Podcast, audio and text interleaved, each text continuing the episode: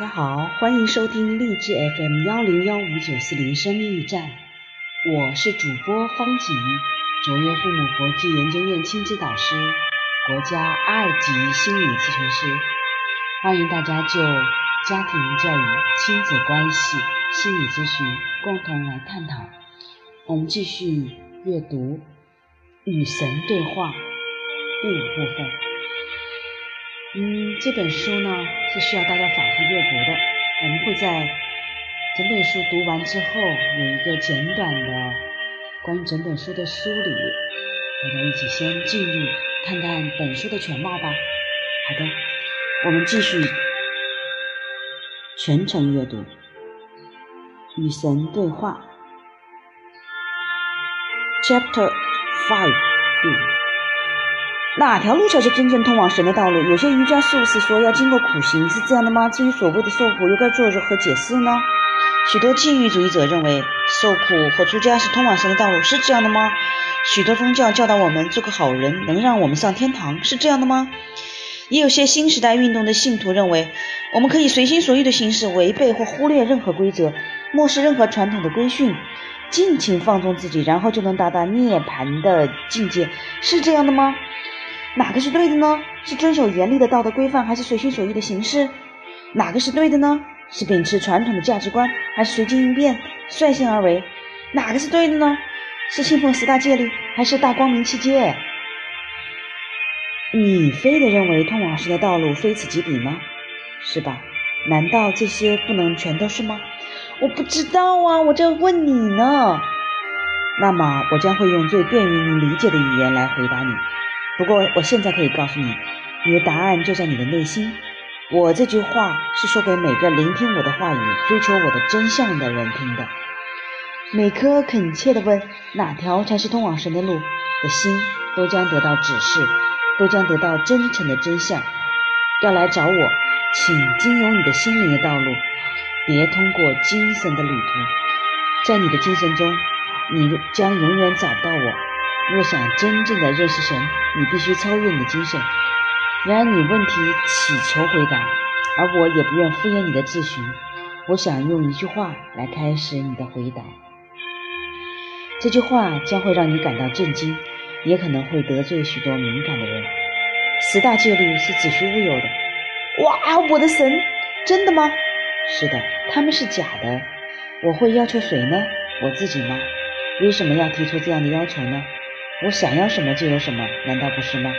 那么我哪里还要用要求任何人呢？如果我确实发布了这些戒律，难道他们不会被自动遵守吗？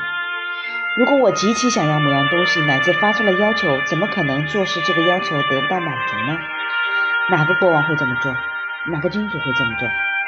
不过我要告诉你，我既非国王，亦非君主，我只是，可是造物主。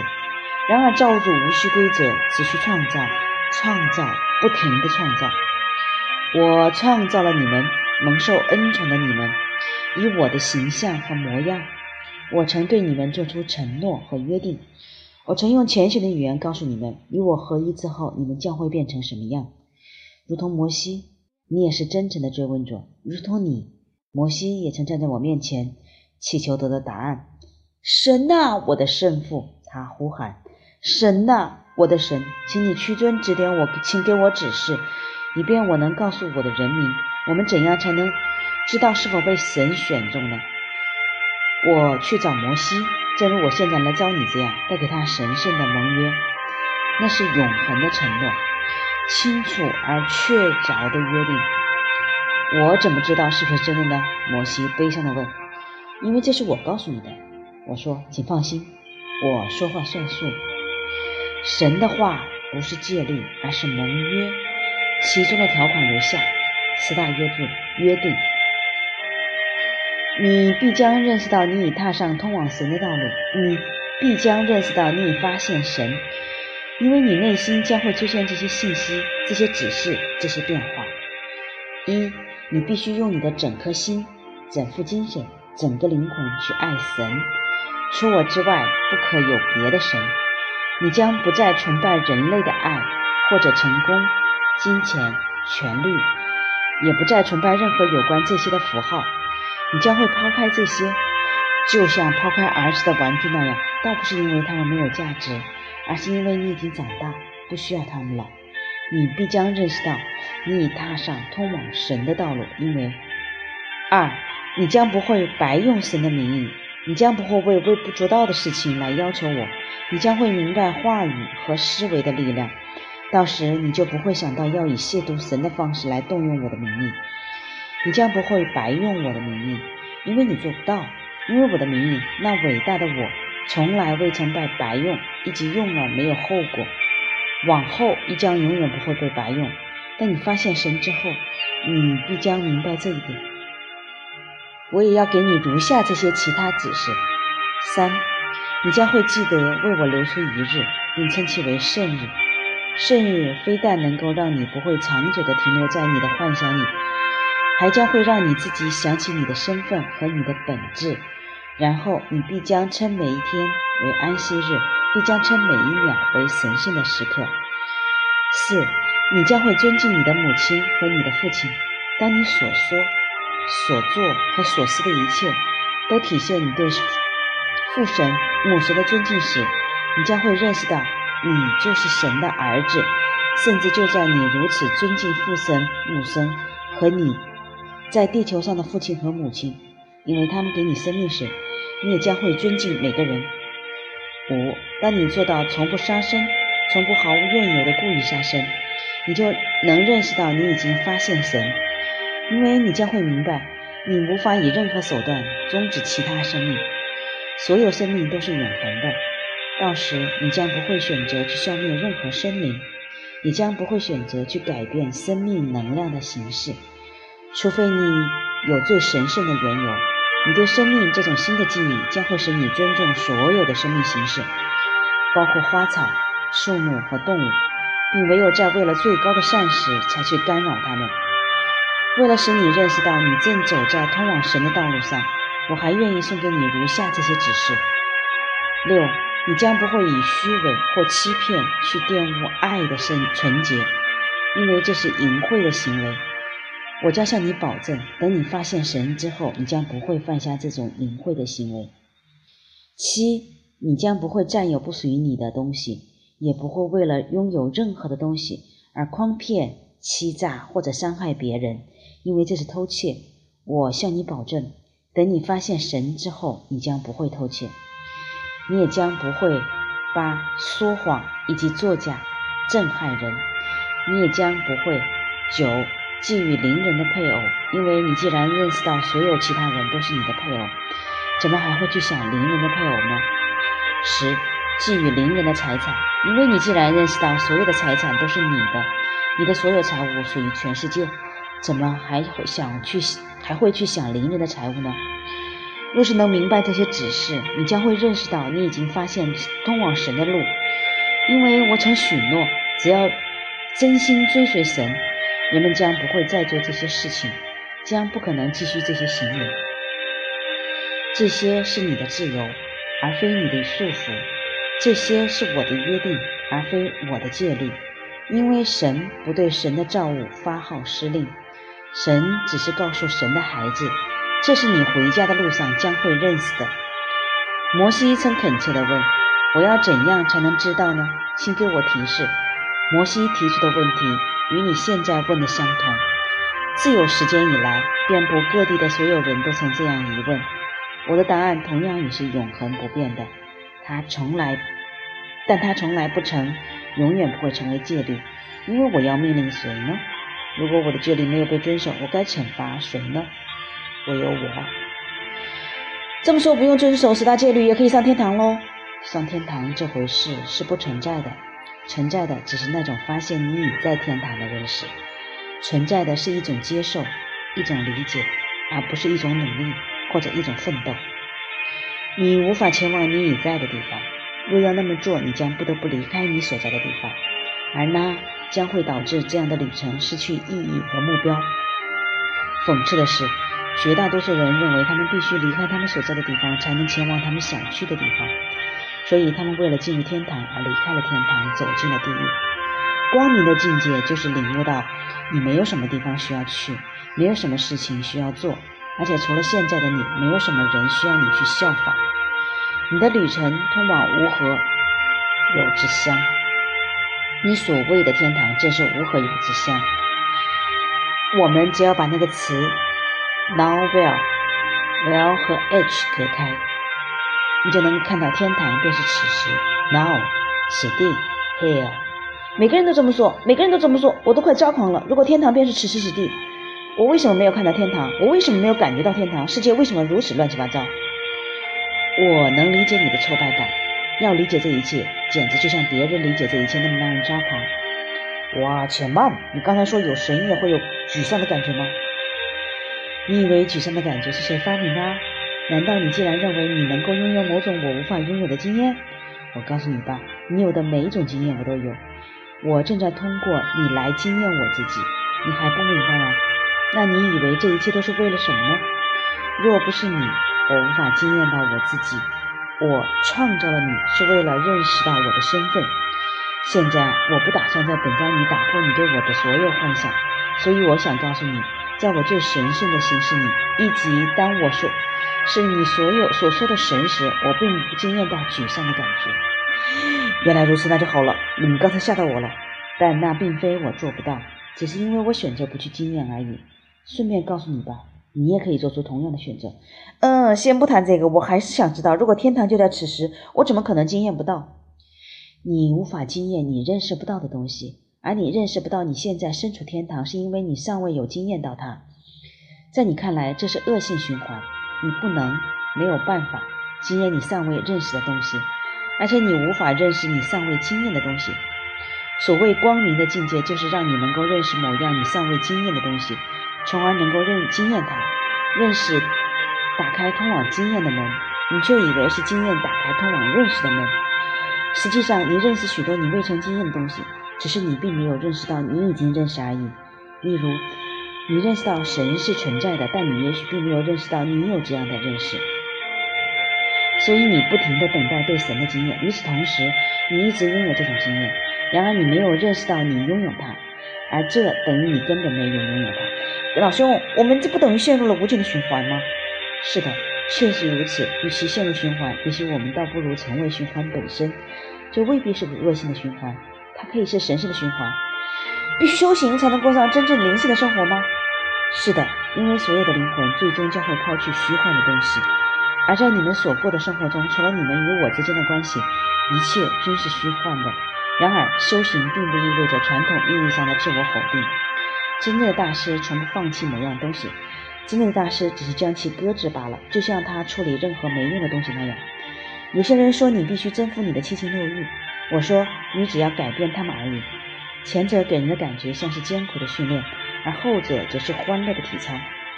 有些人说为了认识神，你必须征服所有的尘世情欲，然而理解和接受这些情欲就足够了。厌即是恋，色即是空。有些人非常渴望征服所有的尘世情欲，他们往往付出很大的努力，乃至可以这么说，这已经变成了他们的情欲。他们有追求神的情欲，也就是认识神的情欲。但情欲就是情欲，用一种来交换另一种，并不等于消灭它。因此，别去批判你的情欲，只要去观察它，然后看它是否对你有用，是否能让你成为你的理想身份和本质。别忘了，你处在不停地创造你自己的行动中，你每分每秒都在决定着你的身份和本质。你做出这种决定，很大程度上依赖于你对那些引起你情欲的人和事物做出的选择。通常，一个人走在你所谓的灵性道路上的人，会显得他好像已经放弃了所有尘世情欲，所有的人类欲望。其实他所做的是去理解他，看到那幻象，舍弃那些对他没用的情欲。与此同时，又珍惜那幻象，因为那幻象给他带来了完全自由的机会。情欲是把存在转化为行动的爱，它为创造发动机加油，它把概念转变为经验。情欲是火焰，驱动我们去表达我们真实身份。请永远不要否定情欲，因为那等于否定你的身份和你的理想身份。修行不等于否定情欲，修行所否定的只是对于结果的执着。情欲是行在。的爱，行在即被经验到存在。然而，人们常常在行动中创造出什么呢？那就是预期。没有期待的生活，无需某些特定结果的生活，便是自由的生活，那就是神的境界，那就是我的生活。你不执着于结果吗？绝对不，我的欢乐在于创造，并不在于后果。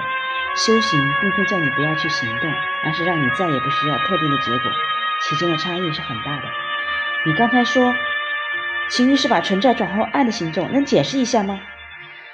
此在是存在的最高状况，它是纯粹的本体，它是神的永恒属性。纯粹纯粹的存在便是纯粹的神。然而，对于我们来讲，光有存在是不够的。我们总是渴望能够惊艳到我们的真实身份，而这需要一种截然相反的神的属性，叫做行在。让我们这么假设：你的自我很伟大，它的核心是那种被称为爱神的属性。顺便告诉你吧，是真的。以爱的身份存在是一回事，去做某件体现爱的事情完全是另外一回事。灵魂渴望去做某件体现其本质的事，以便他能够通过他自己的经验认识其自身，所以他将会通过行动实现他最高的观念。去做这件事的这种冲动被称为情欲，泯灭情欲等于杀死神。情欲是想要说你好的神，但是你知道吗？只要做了那些体现爱的事情，神或者你内心的神就实现了其自身。再也不需要别的东西，人类就不同了。人常常觉得他需要从投入中得到回报。如果我们打算去爱某个人，没问题，但我们最好能对对方的爱，能得到对方的爱，诸如此类。这不是情欲，这是预期，这是人类痛苦的最大根源。这是它使人与神分离。修行者追求的是通过那种被某些东方的神秘主义者称为三位的经验来结合。结束人神的分离，也就是与神合一，与神相融。修行者因此舍弃结果，但终不曾舍弃情欲。实际上，大师本能地认识到，情欲便是通往神的途径，情欲便是自我实现的必经之路。用世俗的语言，甚至可以这么说：如果你对任何事情都没有情欲，那么你根本就没有生活。刚才你说厌即是恋，色即是空，你能解释吗？你厌恶某样东西，就意味着你认可它是真实存在的。厌恶某样东西的行动是赋予这样东西生命的行动。当你厌恶某种能量，你就让这种能量出现。你越是厌恶，你就越让它变得真实，无论你厌恶的是什么。所谓色，就是事物的表象，它是虚幻的。色即是空，即是事物不再以其虚幻的形式出现。如果你观察某样东西，用心去看它，你将能够直接看到它本质。直接看见它呈现给你的任何幻象，到时你所看到的就只有终极的实在。在终极的实在面前，你看到的幻象将会变得软弱无、疲软无力。到时幻象就会变得越来越软弱，再也不能长久的将你囚禁。于是你便能看到它的真相，而这种真相将会令你自由。但假如你并不希望你正在看到的事物消失呢？你应该永远希望它消失才对。在你的实在中，没有什么值得留恋。然而，如果你确实宁愿选择你生活的幻象，也不愿选择终极的实在，你完全可以重新创造它，如你最初的创造它那样。通过这种办法，你在你的生活中就能够拥有你选择要得到的东西，而且你从你的生活中消灭你再也不想经验到的东西。可是，别厌恶任何事物。如果你以为通过厌恶你可以将其消灭，那么你要换个新的思维，你只会让它变得更加强大。所有思维都是创造性的，难道我没跟你说过吗？哪怕是表达我不想要某样东西的思维，如果你不想要它，为什么要想着它呢？别让它在你脑海中出现第二次。可是如果你必须想到它，也就是说，如果你无法不想到它，那么请不要去厌恶，而是去正视它，不管它是什么，接受它的存在，把它当做是你的造物。然后至于你是否选择让它留下，那就随你的便了。该依据什么来做那个选择呢？你心目中自己的身份和本质，以及你的理想身份和本质，这是决决定所有选择。你在生活中已经做出和将会做出每个选择的依据。那么，修行者的生活是歧途了？话不是这么说的。修行者通常含有厌世的意义，而这个含义是错误的。实际上，你无法厌恶任何东西，因为厌即是恋。真正的修行者并不厌世，只是做出不同的选择而已。这种选择是靠近事物行动，而非远离事物的行动。你无法远离某样事物，因为就它就算上天下入地也会追逐你。因此，别厌恶诱惑，只要转过头就好，把头转向我，遇到任何与我不同的东西，你就转过头。然而你要认识，歧途这回事是不存在的，因为在这段旅途中，你无法不去你的目的地，只是速度有快有慢而已，只是你何时到达那里而已。然而，其实这也是幻象，因为并没有何时，亦没有以前或之后，唯有现在，一个永久的、永远的很久时刻，你在其中不停地经验你自己。那意义何在呢？假如无法不到达那里，生活有什么意义呢？那我们到底为什么无论做什么事情都要提心吊胆呢？嗯，其实你们不用担心的，但小心点对你们有好处。只要注意你现在的身份，你正在做的事情，你如今拥有的东西，并看看它是否对你有用就可以了。生活的意义不在于抵达任何地方，而在于发现你在那里，向来在那里，已经在那里，你永远处在纯粹创造的时刻中。因此，生活的意义就是创造，创造出你的身份和本质，然后去惊艳它。